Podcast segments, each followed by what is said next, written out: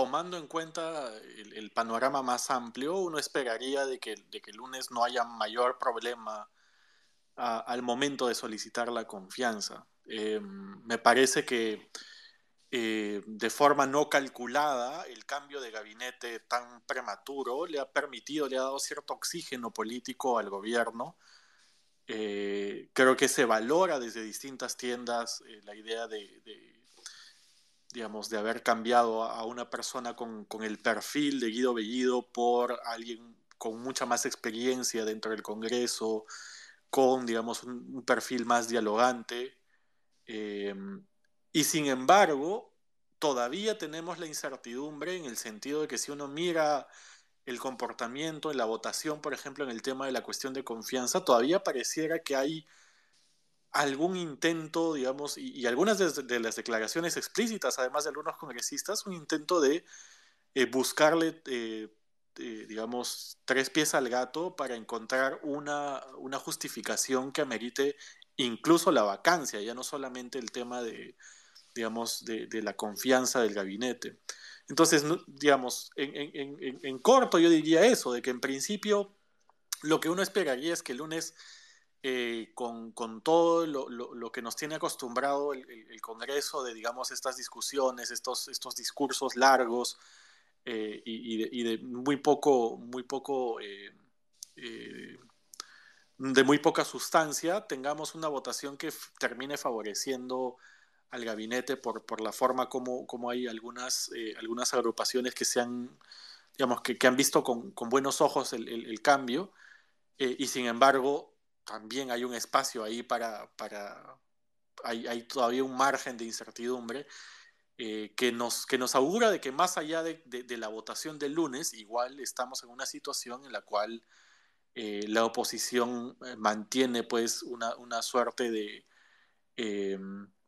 una suerte de asedio todavía al gobierno, un gobierno que recién está aprendiendo a acomodarse eh, en, su espacio, ¿no? Bueno, y, que bueno y que hay que también ser este sinceros eh, no no este ayuda desde el propio ejecutivo mucho con, con, este tema no porque hay algunas designaciones que definitivamente han sido criticadas. De hecho en este momento en este gabinete hay hay presencias que hacen bastante ruido no la del señor este ministro del Interior, el señor Barranzuela, y, también el, ministro de, Educación. Son de los más cuestionados, por lo menos en, este nuevo grupo de, ministros.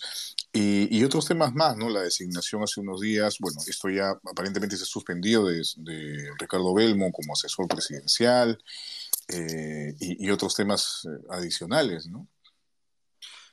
Claramente hay una negligencia, creo, del, gobierno al, momento de formar el primer gabinete. Creo que esto lo hemos repetido durante semanas.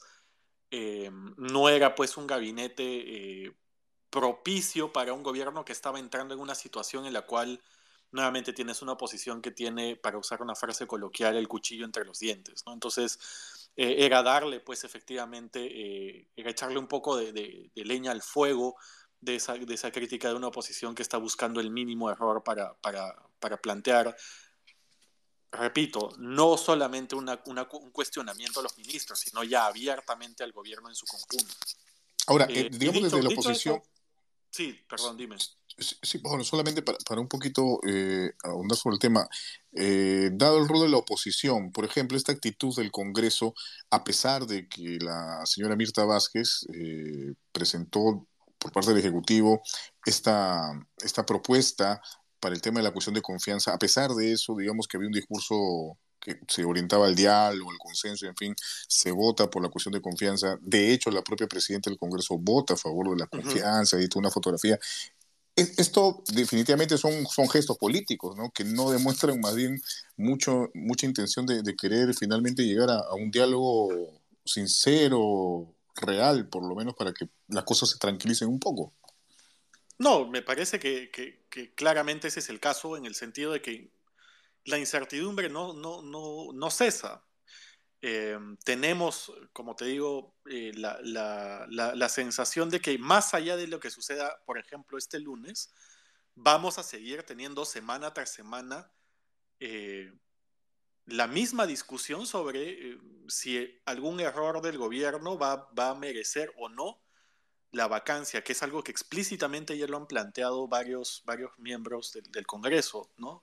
Entonces creo que nuevamente estamos ahí en una situación eh, un poco diferente en la cual efectivamente yo suscribo la idea de que el gobierno no ha ayudado al inicio. Creo que este cambio sí le da cierto oxígeno, sí creo que le gana eh, cierta simpatía en algunas tiendas que pueden eh, incluso pasar por alto algunos errores en, los nombramientos eh, de, ministros específicos en función de que hay una clara intención del gobierno de buscar consenso, pero hay que reconocer siempre que el partidor eh, ha sido el de una, un sector de la oposición que claramente sí está buscando cualquier, cualquier espacio para plantear una solución tan, tan eh, extrema como la vacancia, porque en el fondo consideran que este es un gobierno ilegítimo.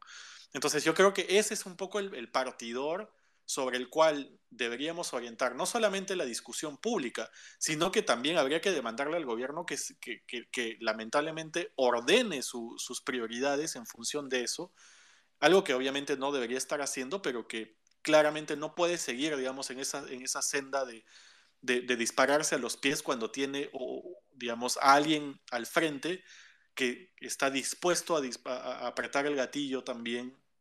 Eh, y entonces eh, creo que ese es un poco el, ambiente en el que estamos, ¿no? En el cual casi que hay una competencia entre el propio gobierno y la oposición para ver cómo es que generamos más incertidumbre. Es decir, más allá que se les pueda dar la confianza, mencionabas al inicio, o por lo menos resaltabas una actitud más dialogante de la que tenía Guido Bellido en, en, ahora en la figura de Mirta Vázquez, pero más allá de eso, entonces, porque discutíamos esto quizá incluso cuando Bellido fue a pedir la confianza y hablábamos ¿no? de una posible eh, que le diera la confianza, pero que censuraran ministros. Pero ya ahora se plantea el tema, un tema bastante más serio, que es el tema de la vacancia presidencial. ¿Cómo, cómo contribuye al, ahora que han anunciado también que ya se está presentando una acción de constitucionalidad respecto al, tema de la cuestión de confianza. ¿Cómo, cómo puedes leer todo, todo esto, digamos, em, en perspectiva de, lo que va a venir las próximas semanas? Yo sé que es un poco complicado decirlo, pero ¿cómo, cómo lo ves tú?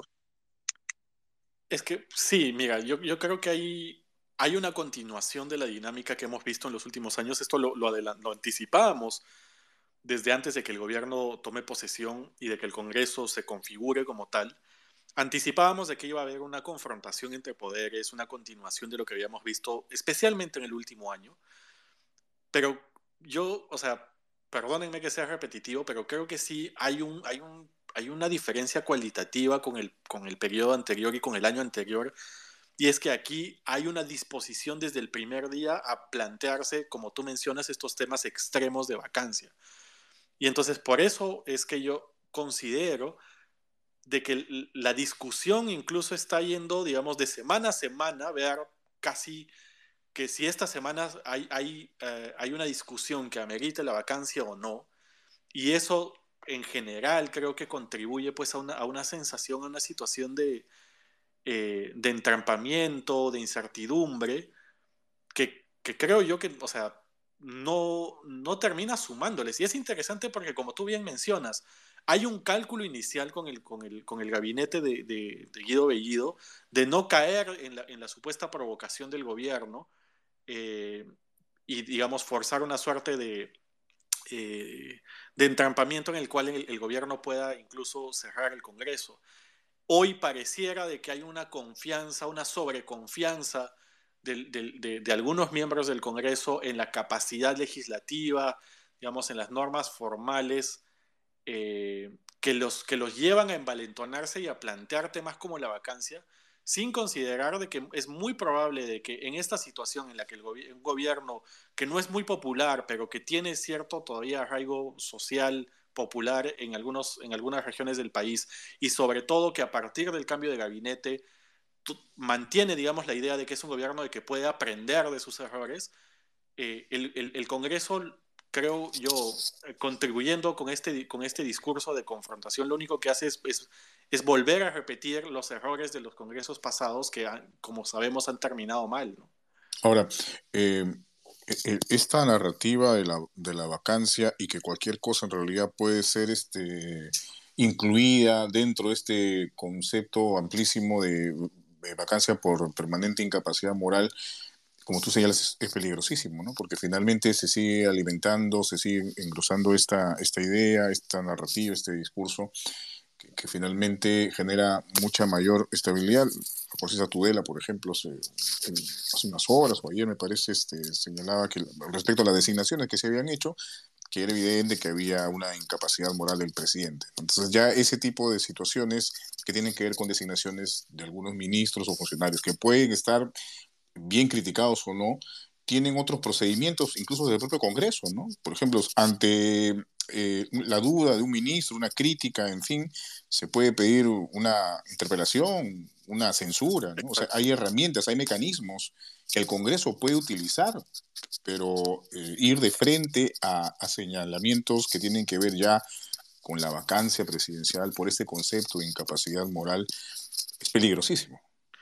Exacto, y nos, digamos, es peligroso por dos sentidos. En principio, digamos, en primer lugar, porque lo que hace es distorsionar el, eh, espíritu de, constitucional del equilibrio de poderes.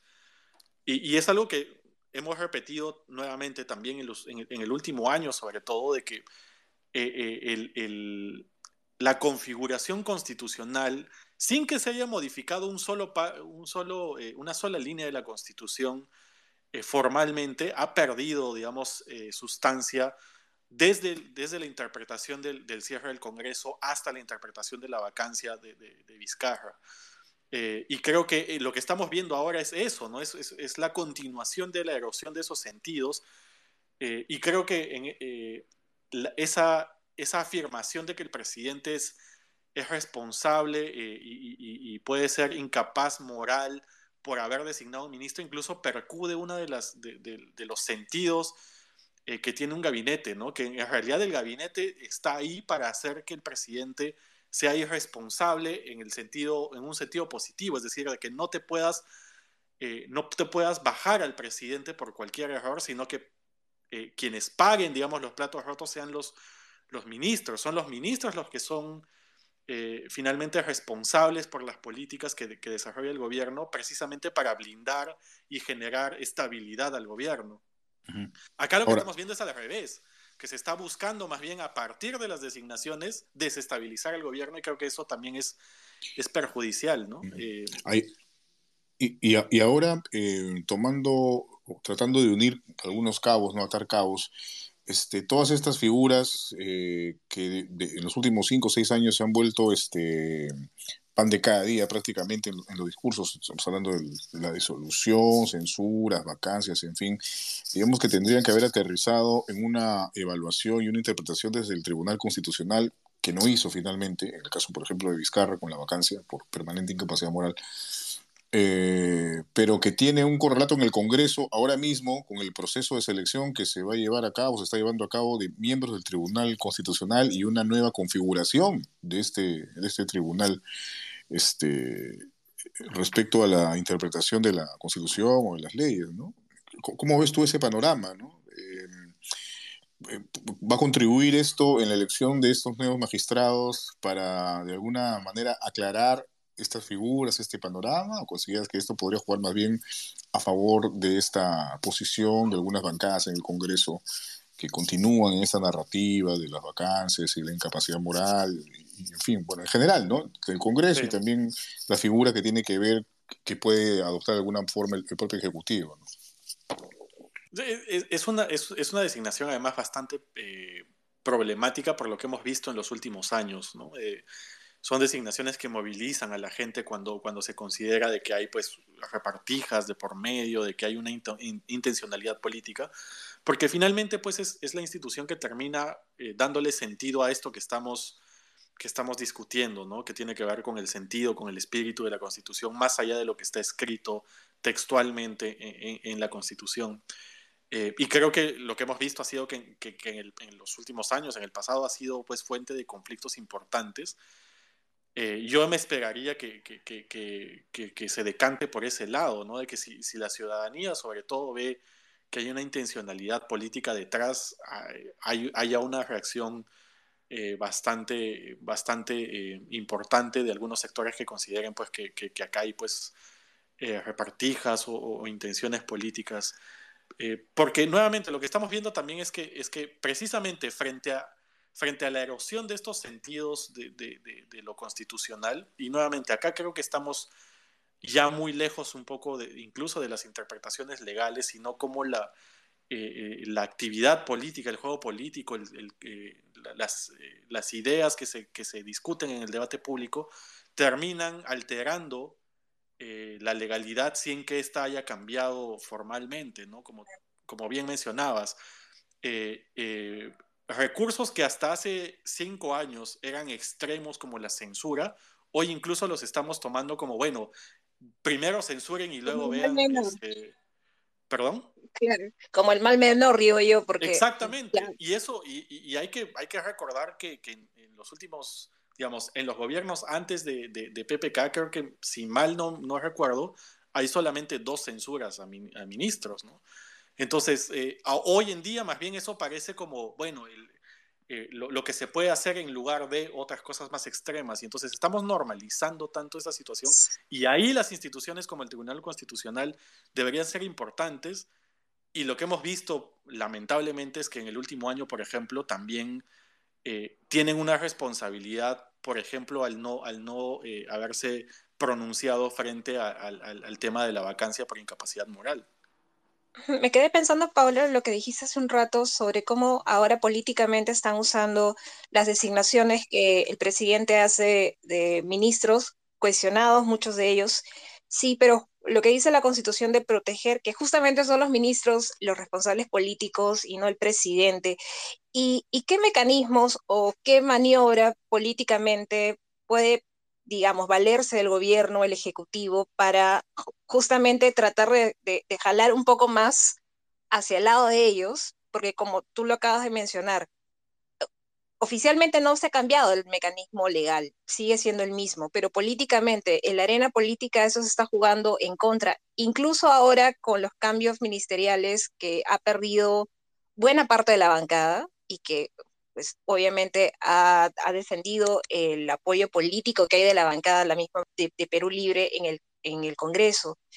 ¿Qué maniobra política podría utilizar o valerse el Ejecutivo, digamos, para intentar ganar más legitimidad ante sus contendores políticos? Eh, parece de que con el cambio de gabinete, con una primera ministra, digamos, de perfil de Mirta Vázquez, todavía no es suficiente.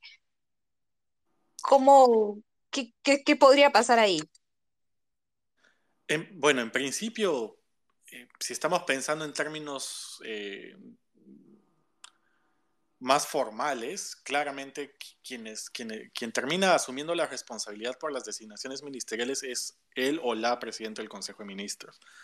Entonces, por ahí es donde, donde empieza un poco el, el tema más formal, pero yo creo que como, como mencionaba antes, en realidad estamos en un plano en el cual lo, lo, lo legal, lo formal, la interpretación, hay, hay múltiples interpretaciones de la Constitución que no son zanjadas fácilmente, con lo cual en realidad abrimos un espacio a, lo que tú llamas maniobras políticas, ¿no? Más espacio para estrategias eh, de legitimidad.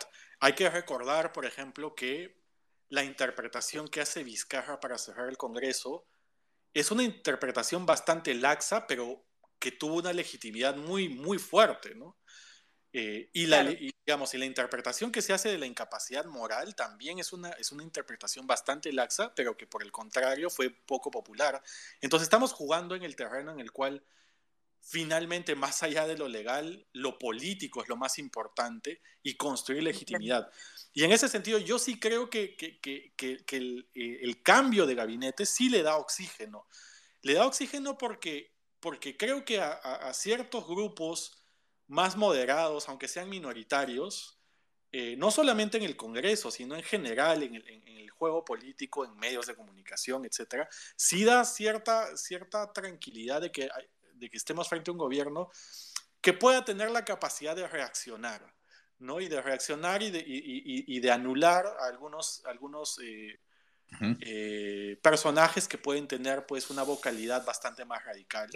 Pero al, mismo tiempo no es, el, no, es un, no es una hoja de ruta, no es un cambio al estilo Humala. Se hablaba mucho de la humanización, yo creo que eso es eso es exagerado, porque Humala cambia su primer gabinete de izquierda por un personaje como Oscar Valdés, un ex militar con un discurso más conservador, en contra de las protestas sociales, mientras que Castillo lo que ha hecho ha sido cambiar a un personaje muy vocal como, como Villido por una eh, persona de izquierda como Mirta Vázquez, y entonces creo que eso sí le abre cierto espacio.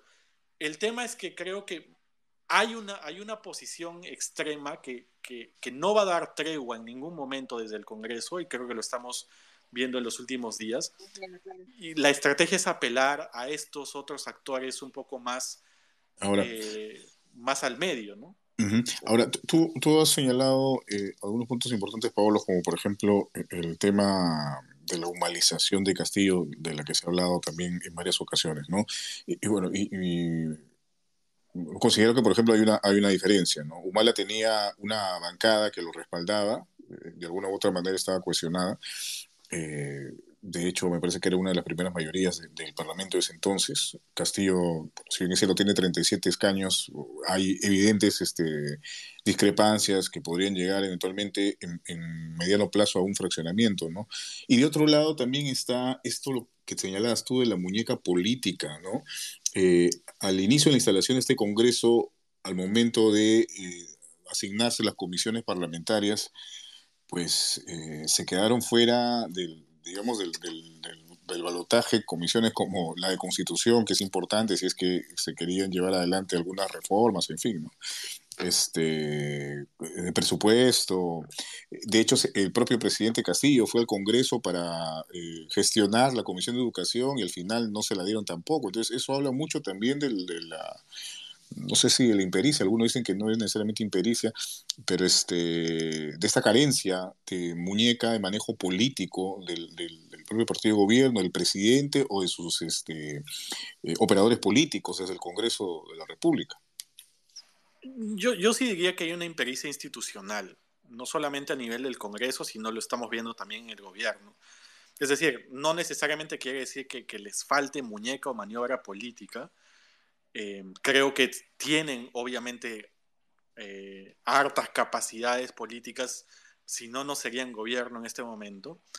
Pero sí hay, por distintos motivos, eh, una, una brecha entre, entre digamos, eh, lo, que, lo que dominan como acción política y lo que eh, las distintas coaliciones dentro del gobierno eh, saben del funcionamiento, del manejo de las instituciones más formales, que creo que tiene que ver también con que varios son pues amateurs, pero no es solamente un, un problema de este gobierno, creo que varios eh, en, general, digamos, la política peruana es, tan desinstitucionalizada que, en el Congreso en realidad hay muy, poca, muy poco aprendizaje, pero, eh, digamos, yo creo que eso es, eso es muy importante y de repente estoy siendo muy exagerado, pero yo creo que eso es, eso es muy importante para, para lo cotidiano, para, para mantener, digamos, para hacer andar las cosas día a día pero estamos en una situación en la cual en realidad lo cotidiano es lo menos importante porque lo que hay es una, es una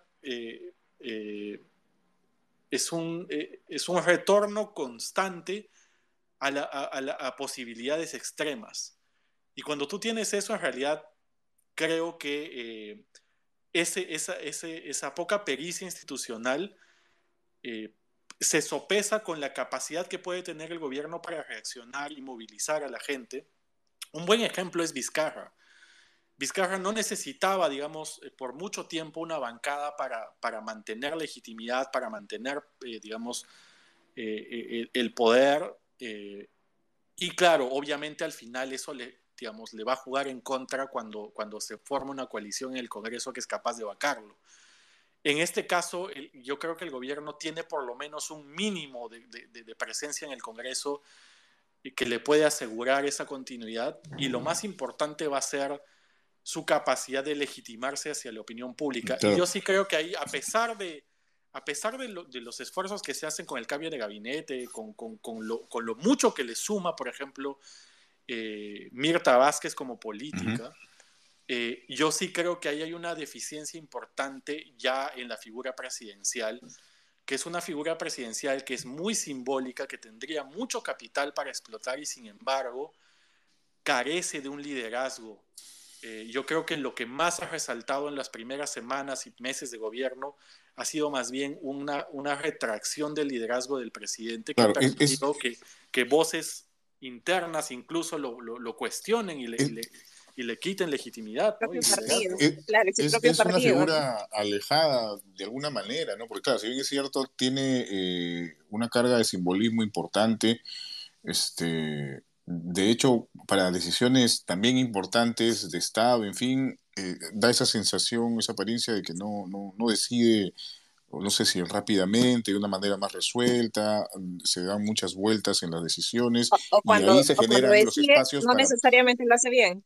Claro, y, ahí y, en esos, y en esos silencios y espacios se generan estas, estas este, situaciones de contradicción, ¿no? Por ejemplo, cuando estaba Bellido, el presidente no hablaba, pero Bellido salía a hablar y decía una cosa altisonante y esto generaba más bulla, más ruido y la bola de nieve se iba, se iba este, agrandando y, y eso me parece que da la sensación de un, presidente de la República que, que, no, no este, es resoluto al momento de, de tener que tomar posición o pronunciarse respecto a temas que en, algunos casos la ciudadanía exige, ¿no? Eso es, un, líder, finalmente. ¿no? Totalmente de acuerdo. Y además hay que considerar de que, de que es un liderazgo importante no solamente porque está enfrentando una oposición eh, bastante, bastante agresiva, sino además porque es un presidente que está asumiendo el poder en, una, eh, en una condición crítica. Tenemos una crisis económica muy importante tenemos una crisis sanitaria que todavía no termina.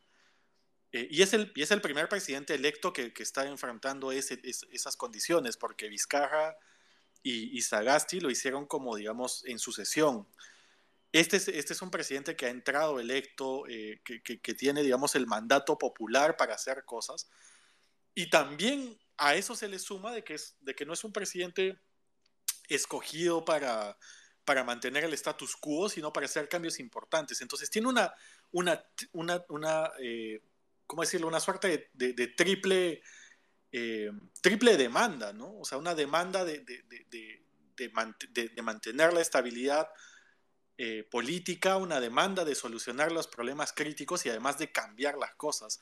Y entonces, en ese sentido, sí creo que es un poco llamativo de que, sea, de, que, de que ya en el poder sea un presidente muy, eh, con muy poco liderazgo. Nuevamente, muy simbólico, efectivamente, y, cuando va y cuando, digamos, eh, eh, anuncia este, este proyecto de, segunda reforma agraria, conecta muy, muy rápidamente con la población, con sus, con sus historias de vida, pero al mismo tiempo no tiene la capacidad que es necesaria en una situación como esta para movilizar a la gente. Eh, entonces yo, yo, sí creo que, que, es, que, es, parte importante del trabajo que tiene que hacer el gobierno, eh, más allá de, digamos, del compromiso que tienen que tener algunas fuerzas, eh, incluso en la oposición, pero más democráticas, de, de, mantener la estabilidad, es que este gobierno también termine de concretar, termine de asumirse como gobierno. ¿no? Yo creo que, que estamos tres meses en los cuales estamos recién viendo una, una, una, definición de agendas, una definición de plataformas, eh, y creo que lo que la, gente demanda y lo que la gente también buscaba al momento de elegir, según las encuestas a Castillo, era un líder que sea capaz eh, de más allá, digamos, de llevar eh, la discusión política más allá de estas confrontaciones infructuosas entre poderes y más bien plantear una agenda importante frente a los retos que tenemos hoy en día. Plantear gobernabilidad, que es lo que él mencionó en su breve mensaje, ¿no? Cuando anunció los cambios ministeriales. Yo diría que incluso más que eso. O sea, yo creo que la agenda de gobernabilidad pasa a un segundo plano, eh, porque efectivamente no, no, niego de que ese sea el problema principal, lo decía al inicio, estamos semana a semana viendo si, si, si hay una nueva eh, forma de vacar o no al presidente, y entonces la gobernabilidad es importante, pero más importante que la gobernabilidad es el gobierno, finalmente. Es decir, tener las, la, la, la, seguridad de que tenemos un gobierno que está presentando eh, políticas o, plataformas de, de, cambio o, o, de enfrentamiento a este tipo de, situaciones dramáticas. Eh, o sea, es, digamos, en los tres primeros meses de gobierno, lo único que se asemeja más o menos a ese, a ese, a ese nivel de, de, demanda es pues lo de la segunda reforma agraria, que tampoco termina de ser eh, algo concreto, sino más bien una suerte de proyección a futuro. ¿no? Y entonces creo que eso es un poco lo que, lo que yo creo que mucha gente demandaría, es decir, ¿qué es aquello, cuál es esa política pública eh, o, política nacional de Estado con la cual eh, vamos a reconocer que en un año el gobierno ha cambiado o ha hecho algo sustantivo.